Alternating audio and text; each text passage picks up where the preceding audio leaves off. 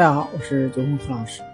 咖啡旅游攻略，各国的奇特咖啡，看你能够接受哪一款。我知道你见一定见过咖啡，但你未必见过咖啡树。你一定喝过咖啡，但是这些咖啡你可能都没听说过。世界这么大了，如果你想出去走走，记得去尝尝这些咖啡。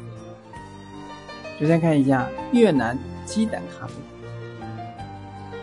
鸡蛋咖啡呢是越南人民的早餐常客，把蛋黄、浓缩牛奶、糖、黄油和奶酪一起搅拌，直至蓬松浓稠，加在热腾腾的咖啡上，就可以享用丰富的味道。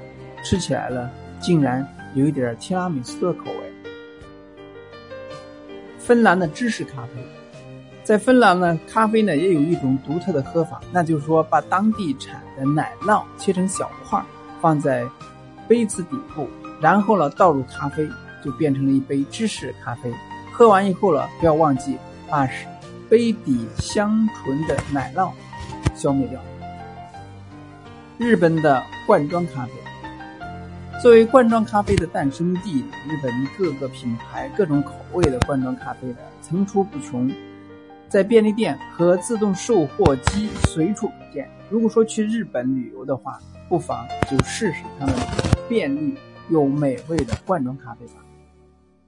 土耳其咖啡，土耳其咖啡的不仅仅是咖啡那么简单，而是当地文化的一个重要组成部分。他们在二零一三年被联合国认定为人类非物质文化遗产。口感苦涩浓郁，配上精致的杯子。让人回味无穷。摩洛哥的香料咖啡，摩洛哥的这种咖啡呢，是在研磨咖啡豆的阶段加入芝麻、胡椒、肉蔻、肉豆蔻等香料制成。煮好的咖啡呢，有一种特殊的香味，把咖啡本身的味道和其他香料特色和谐的融合到一起。墨西哥的陶罐咖啡。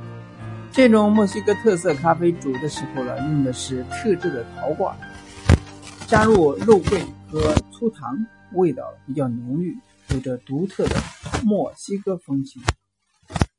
法国的欧蕾咖啡，欧蕾在法语当中是牛奶咖啡的意思，但和我们平常喝的拿铁不同，加入大量牛奶的欧蕾咖啡更为浓郁香滑，咖啡和牛奶的碰撞交织出。法式浪漫情西班牙的夹心咖啡，西班牙的特色夹心咖啡呢，好喝又好看。浓咖啡中加入炼乳，炼乳呢随即就会沉到杯底下端，变成分层的夹心咖啡。那么炼乳的香甜中和浓郁咖啡的苦涩，自己在家不妨 DIY 一下。意大利罗马浓咖啡，意大利摩罗马式的咖啡呢，是浓缩咖啡中加上一片柠檬，这样不常见的搭配呢，有着奇妙的口感，不妨一试。澳大利亚、新西兰的白咖啡，白咖啡的乍一看和拿铁很像，但由于加的奶没有拿铁那么多，所以呢，喝起来的咖啡味儿更重一些，比起奶香更突出咖啡的香味。希腊的法拉配冰咖啡，希腊的特色法拉配冰咖啡是加入奶泡和冰块的咖啡饮料，在希腊非常流行，尤其是在夏天来一杯，顿时神清气爽。中国香港的鸳鸯咖啡，香港的鸳鸯奶茶肯定是大家都非常熟悉的，而鸳鸯咖啡呢，就是咖啡和奶茶各一半的搭配。那么，咖啡和奶茶的双重相融，让人无法抗拒。古巴的咖啡，正宗的古巴咖啡非常浓郁香醇，不加奶，只加一点糖，喝起来别有一番风味。埃塞俄比亚咖啡，据说呢，历史上埃塞俄比亚是咖啡豆的发源地，而在今天的埃塞俄比亚，咖啡不仅仅只是一喝了之。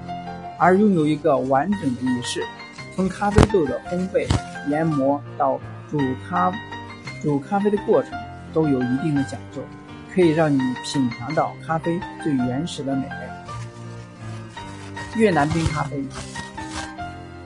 越南冰咖啡的结合了咖啡的香浓和牛奶的香甜，加了冰块的口感更加清爽，味道了特别给力。以上呢，给大家介绍了各国的比较特色、个性的咖啡。也许呢，你接触过、尝过，当然更多的是没有听过。有机会到各个去外出旅游的时候呢，可以去尝试一下它到底是什么风味，突出了当地什么样的特色，当地为什么要这么喝。当然呢，也为大家创作咖啡、做创意咖啡提供一些讯息。今天呢？更多资讯呢可以加我私人微信幺八六三七幺八三幺五六，或者加入我们共同学习社群，共同探讨咖啡制作技巧和咖啡经营之道。我们下次再见。